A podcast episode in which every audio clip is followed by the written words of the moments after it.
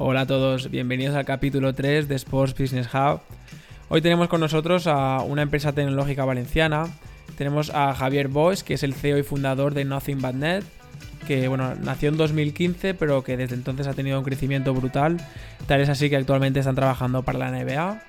Así que nada, Javier, muchísimas gracias por estar con nosotros y nada, cuéntanos un poquito qué, hacéis en Nothing But Net. Bueno, buenas tardes. Eh, eh, bueno, todo empezó, como has dicho, en, 2015. Pues un grupo de aficionados y de, apasionados del, baloncesto vimos que en el, deporte amateur había una oportunidad de digitalización. Eh, creíamos que daba igual el nivel de baloncesto al que jugaras.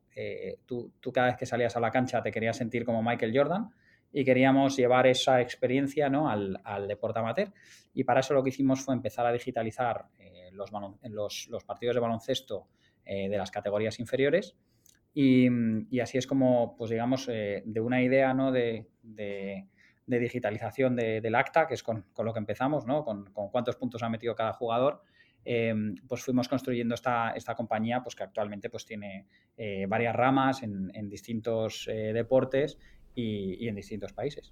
Como comentas, eh, la empresa Nothing But Net dio sus primeros pasos con NBN23, más tarde innovó con el segundo producto que fue Nagi y hasta hace poco que, habéis sacado Social eh, por este tema del de distanciamiento social.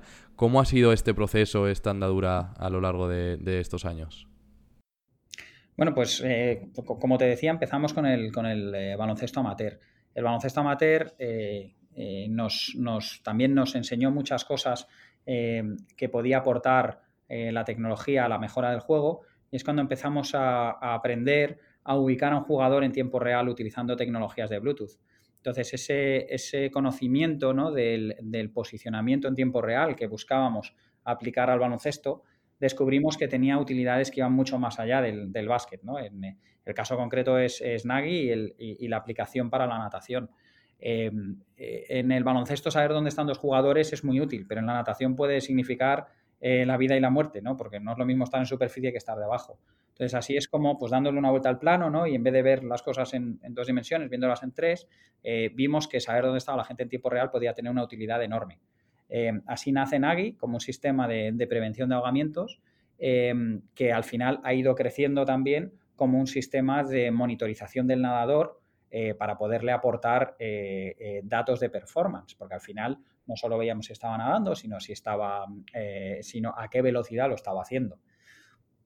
Social, ¿no? que has, sacado, es, la tercera evolución de saber dónde está la gente en tiempo real. ¿no? Estamos viviendo un momento en el que estamos cambiando un montón de hábitos y costumbres. ¿no? COVID lo ha, lo ha cambiado todo o ha cambiado mucho, ha cambiado muchos hábitos.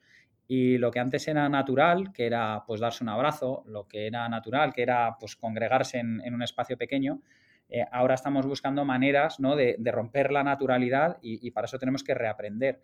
Em, en ese proceso de reaprendizaje pensamos que una herramienta tecnológica que nos sitúe en el espacio y que nos comunique si dos personas están muy cerca la una de la otra, podía tener, podía tener valor.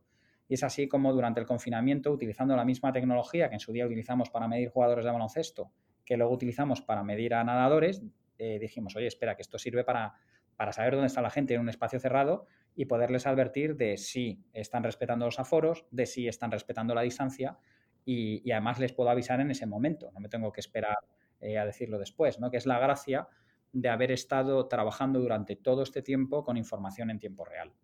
Bueno, definir social como un proyecto de edificio inteligente. ¿Cuáles son las ventajas que crees que aporta este producto a cualquier evento o congreso o edificio? Bueno, al final, em, yo un poco cuando, cuando trato de explicárselo ¿no? a, mis amigos, les, digo, tú, tú piensa en el GPS, ¿no? El, el GPS empieza siendo un, una aplicación de uso militar que luego llega al, uso habitual eh, para guiarnos cómo ir de una ciudad a la otra, pero es que ahora el GPS está ya prácticamente presente en todas las aplicaciones, ¿no? Te ayudan eh, en, muchos aspectos. Eh, esa información, si la tienes cuando estás en interiores donde el GPS no funciona, puede ser realmente útil. Tener un edificio inteligente no solo es un edificio que protege a las personas, porque en el caso del COVID, pues mantener la distancia puede proteger, también es, una oportunidad de aumentar la, eficiencia, porque a lo mejor estamos pagando unas oficinas en el centro de, Valencia y, luego nos damos cuenta que analizamos y tenemos un 30% de la oficina que no está siendo utilizada, mientras que tenemos un 20% que está eh, eh, muy utilizado. Entonces, disponer de esa información nos permite eh, reubicarnos en el espacio y maximizar el rendimiento de nuestras, de nuestras inversiones. por un lado, también nos puede servir para poder saber, pues, por ejemplo, eh, cómo se hace una evacuación en caso de un incendio, ¿no? Eh, toda la vida se han hecho los simulacros y contamos cuánto tarda la gente en salir, pero no sabemos lo que pasa por el camino. Tú ahora eso lo podrías saber. Eh, también puedes saber si seguridad está en el sitio que toca, puedes saber si limpieza hace los circuitos de limpieza que tienen que, tienen que hacer, que ahora pasa a tener una importancia mayor ¿no? con el tema del COVID, etcétera, etcétera. ¿Qué pensamos nosotros? Que al final una vez tienes el dato del posicionamiento, que se puede trabajar desde muchos ámbitos, desde más, más eh, anónimo a más personal, puedes hacer un montón de cosas. El fichaje de, las personas, ¿vale? Eh, ver las relaciones que hay entre ellos, ¿vale? Pues imagínate en una escuela, ¿no?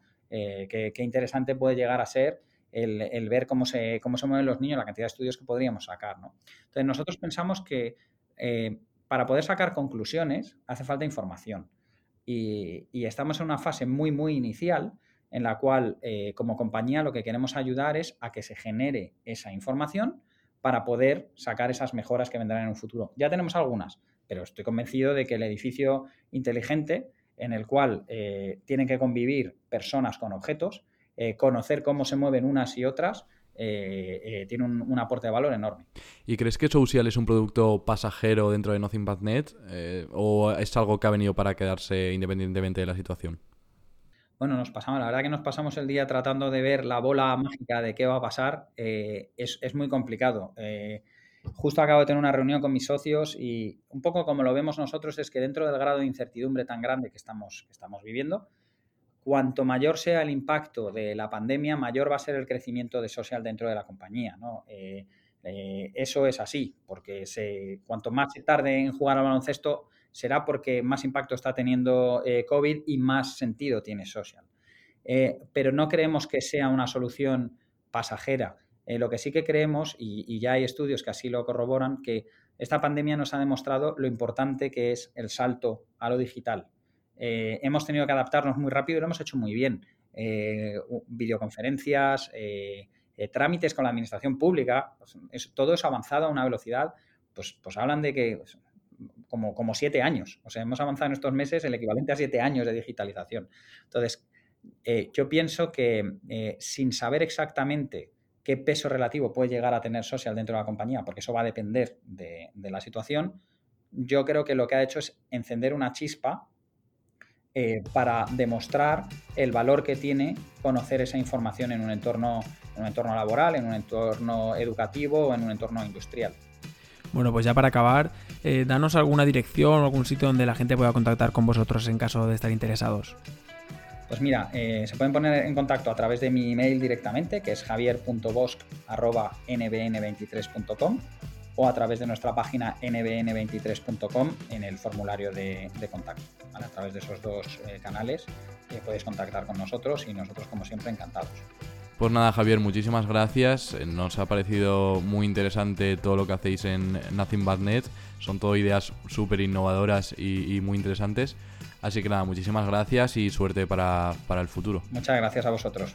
Suerte, un abrazo. Un abrazo, hasta luego. Esto ha sido Sports Business Hub. Y ya sabes, si quieres participar en esta sección, contacta con nosotros. Tenemos los micros abiertos.